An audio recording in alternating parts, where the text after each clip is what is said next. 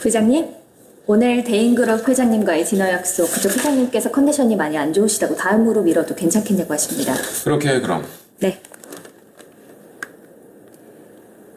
저 그럼 부회장님, 오늘 저녁 일정도 없으신데 전 일찍 퇴근해도 될까요?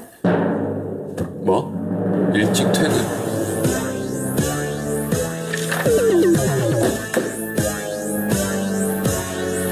김비서, 네. 일루전 호텔 인수권은 어떻게 진행되고 있지? 지금 당장 박 사장한테 연락해서 이미 계획서 받아서 저기 올려뒀습니다. 저기 있었군. 네. 그럼 바체슬라프 박사 스카우 건은? 다음 주로 미팅 잡아뒀습니다.